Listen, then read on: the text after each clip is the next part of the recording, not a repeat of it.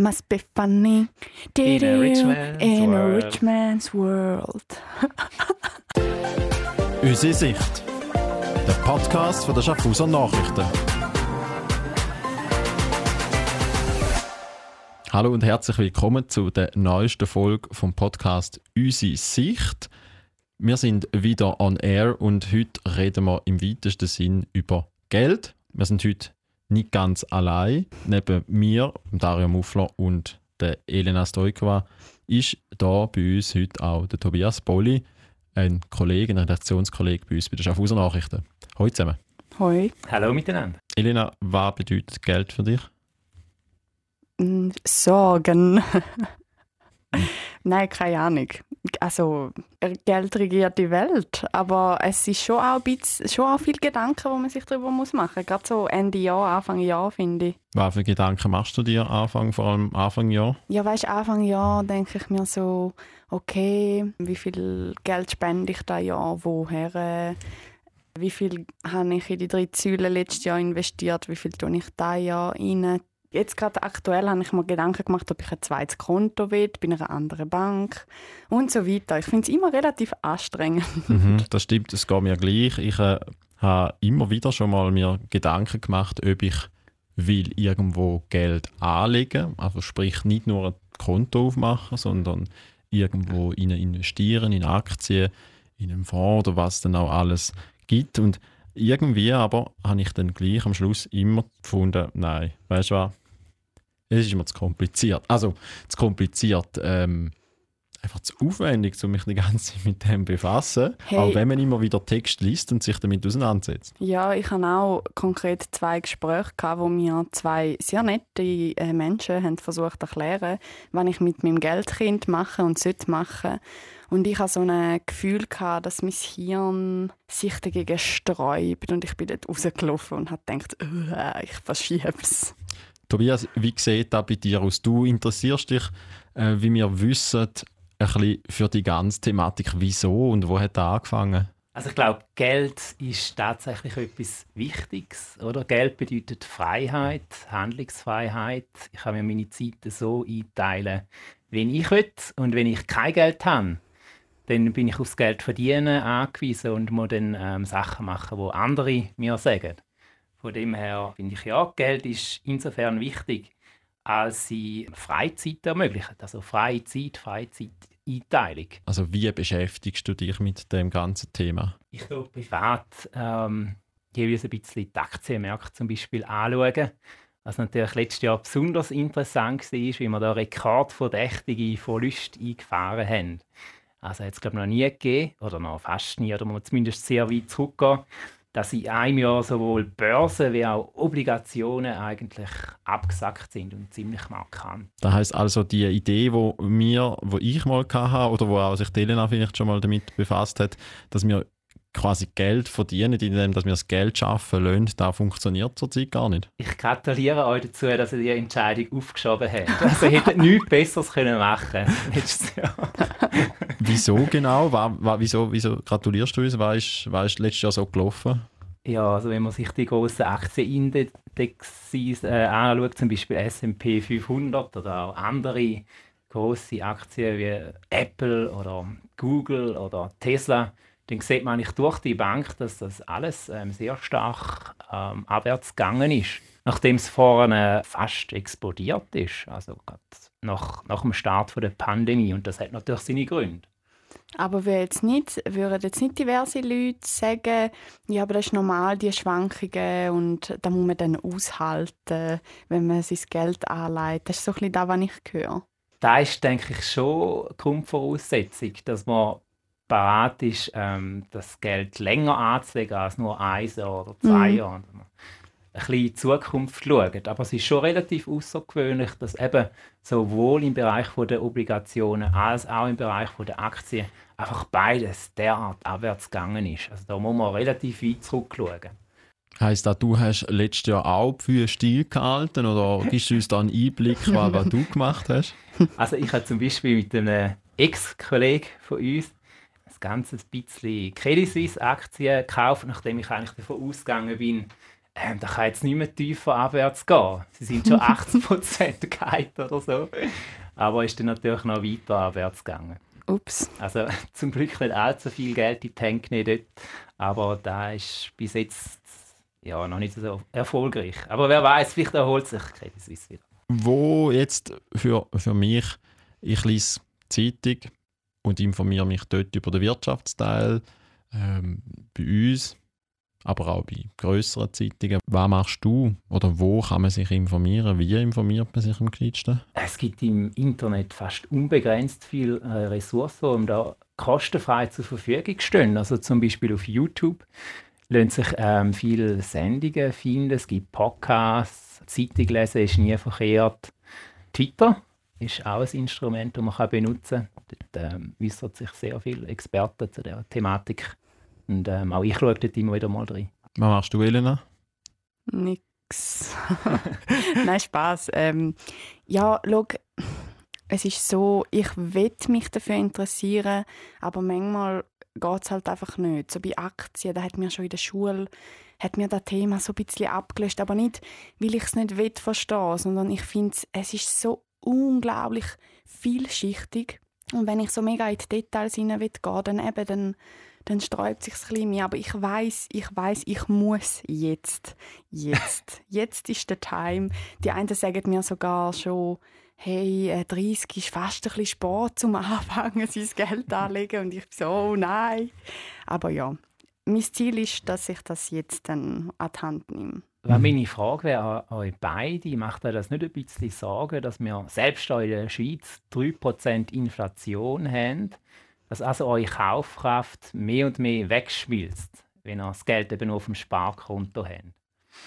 Doch, natürlich. Das ist so richtig schlimm.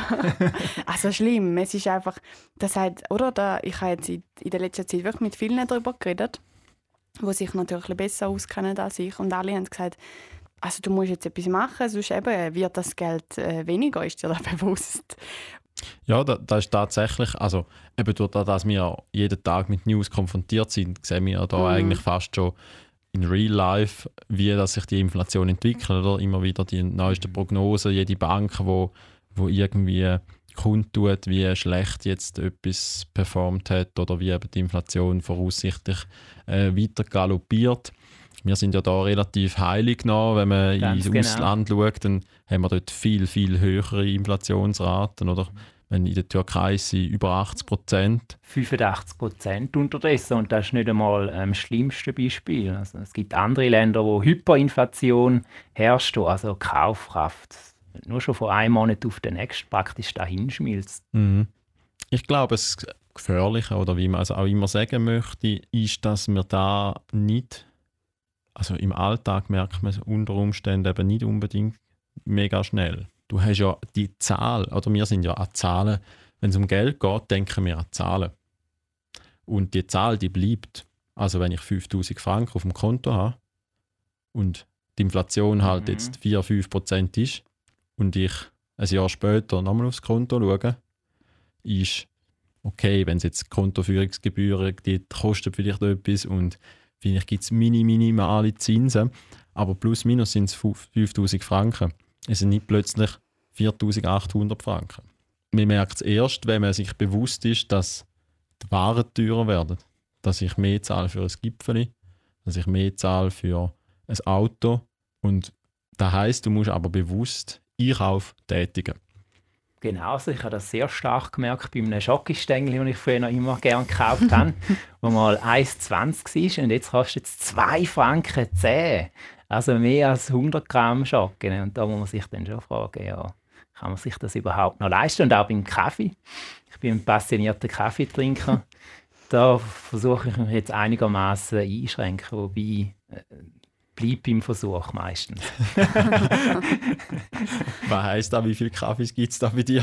ja, ich weiß nicht, ob ich das ausführen aber es sind schon mal zwei, drei G pro Tag. Sehr ich glaube, drei pro Tag ist ja der schweizweite Durchschnitt. Von dem her ist gar nicht so schlecht. Ja, ja. Jetzt haben wir aber in den letzten Jahren ja auch immer wieder gehört von diesen jungen Leuten, die plötzlich mit äh, Ferraris, Bugattis äh, umgefahren sind, wo irgendwie sogar vielleicht einen Privatjet sich haben können und äh, eine Villa irgendwie auf Santorini. Da geht es um Krypto. Was weißt du über Krypto, Elena? Oder was sagt dir da? Was bedeutet das für dich? Hey, ähm, ehrlich gesagt, vor ein paar Jahren, also das erste Mal, als ich so richtig damit in Berührung gekommen bin, ist, wo, da genau das Beispiel, das du vorher gesagt hast, ist ein, äh, also ein weiter entfernter Kollege oder sagen wir ein Bekannter, der plötzlich ein Haus gekauft hat, also wirklich ein gigantisches Haus. Und ähm, so Designermöbel und dort habe ich dann erfahren, dass er ja, mit Bitcoins ein Sachen macht. Und ja, also bis dann habe ich mich nicht, aber das ist wirklich länger her, aber bis dann habe ich mich nicht wirklich mit, damit auseinandergesetzt. Ich weiß so ein bisschen von meinem Bruder, der jeden Tag so ist schauen, wie viel der Wert von diesen Krypto, ähm, wie sagt man, Kryptowährungen ist. Aber sonst nein. Mhm.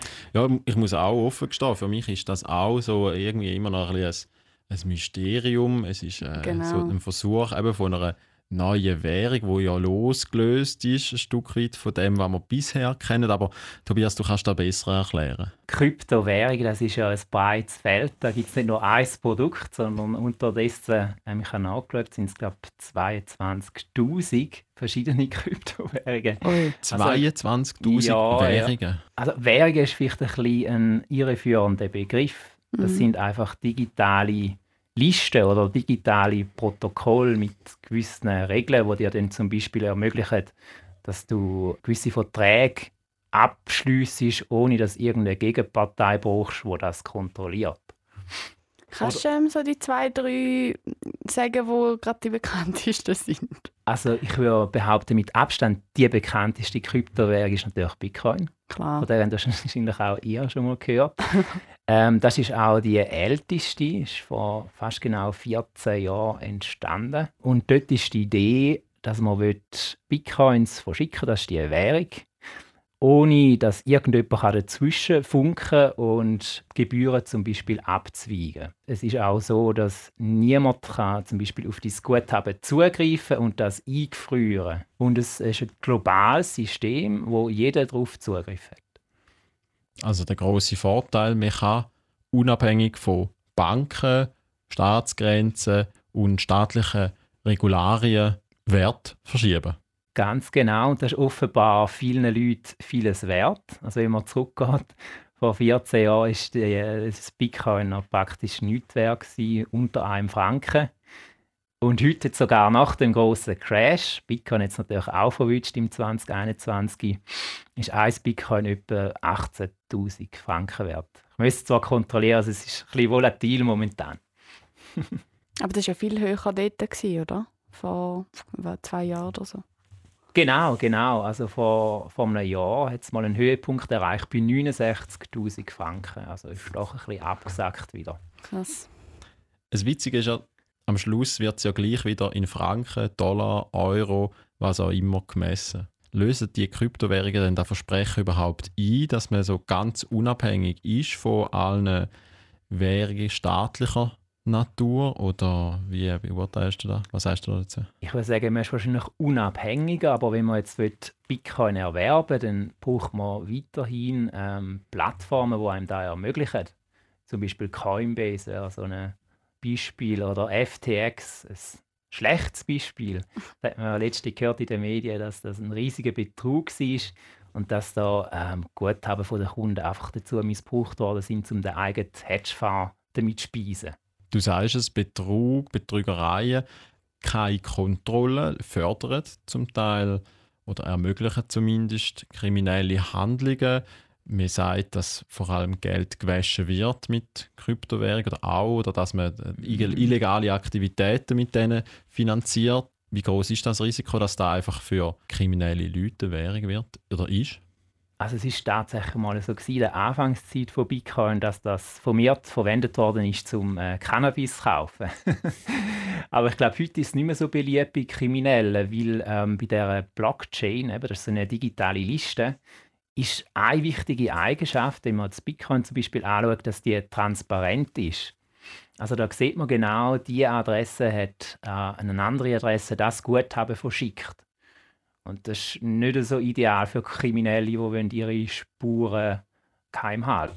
Jetzt frage ich mich aber als Kryptolaie, wie fängt man da an? Soll man überhaupt anfangen? Jetzt haben wir vorhin eben davon geredet, dass die Aktienkurse am Serblen sind, dass äh, potenziell eine Rezession im Raum steht, dass auch dass die Realwirtschaft schlechter läuft, dass sie schrumpft sogar in dem Jahr. Ist da Bitcoin ein neues Gold, also eine sichere Anlagebank? Da scheiden sich natürlich Gemüter. Es gibt äh, Befürworter von Bitcoin und es gibt erbitterte Gegner. Es ist immerhin der Fall, dass bei Bitcoin eine Vermehrung von der Einheit nicht möglich ist. Also es gibt immer nur höchstens 21 Millionen Bitcoin. Was man vom Franken und vom US-Dollar ja nicht kann sagen oder Wir sind ja nicht mehr äh, von einem Goldstandard abhängig, sondern wir Zentralbanken können eigentlich fast beliebig unsere Geldmenge erhöhen und dann kann das zu Inflation führen und zu der Verwässerung von, von der eigenen Kaufkraft. Und bei Bitcoin ist es immerhin so, dass ähm, ein sogenanntes Hard Cap gibt. Eben, es kann nie mehr als 21 Millionen von diesen Bitcoins geben. Deswegen wird es zum Teil auch mit Gold verglichen, was ja auch nur eine begrenzte Menge hat. Also es kommt jedes Jahr, glaube ich, etwa 2% dazu, aber das ist einigermaßen absehbar. Also ist jetzt die Lösung für das Jahr? ist schwierig, da ins Kristallglas zu schauen. Ähm, Rezession ist nicht unbedingt schlecht für den Aktienmarkt. Also man sagt eigentlich, wenn man mitten in einer Rezession ist, dann müsste man investieren. Weil der Markt äh, schaut ja nicht nur die Gegenwart an, sondern er versucht ein bisschen führen zu schauen, oder? Er versucht zu spekulieren. Und von dem her, wenn wir jetzt dann wirklich in eine Rezession hineinschlittern würden, wäre es wahrscheinlich gut, mittendrin äh, tatsächlich zu investieren. Dario, our time. Ja, ich glaube, da wäre irgendwie schon wahrscheinlich der Zeitpunkt, wo man aber Mut braucht, oder? Genau, Mut. Und das darf man nicht unterschätzen, wenn man sein eigenes Geld investiert hat und dann mal mitverfolgen, wie das äh, mehr und weniger wird, dann löst das natürlich auch gewisse Emotionen aus, oder? Und dann kann man auch schnell mal irrational handeln. Wie ist das bei dir? Wie bewegt dich da? Also ich glaube, der Warren Buffett hat gesagt, jeder hat ähm, das Hirn zum Investieren, aber nicht jeder hat den Magen dafür. aber kann man das nicht einfach weißt, investieren und nachher quasi ignorieren? Ja, mach du das mal. Also mir klingt das nicht. ich bin fast jeden Tag am checken, wie, wie Kurse sich gerade darstellen. Und was hat das für dich jetzt bedeutet, zum Beispiel letztes Jahr konkret? Hat es dich entmutigt oder hat es irgendwie, ja, hast du etwas gelernt vielleicht auch? Also ich habe gelernt, dass man nicht dann sollte investieren sollte, wenn einem alle dazu raten.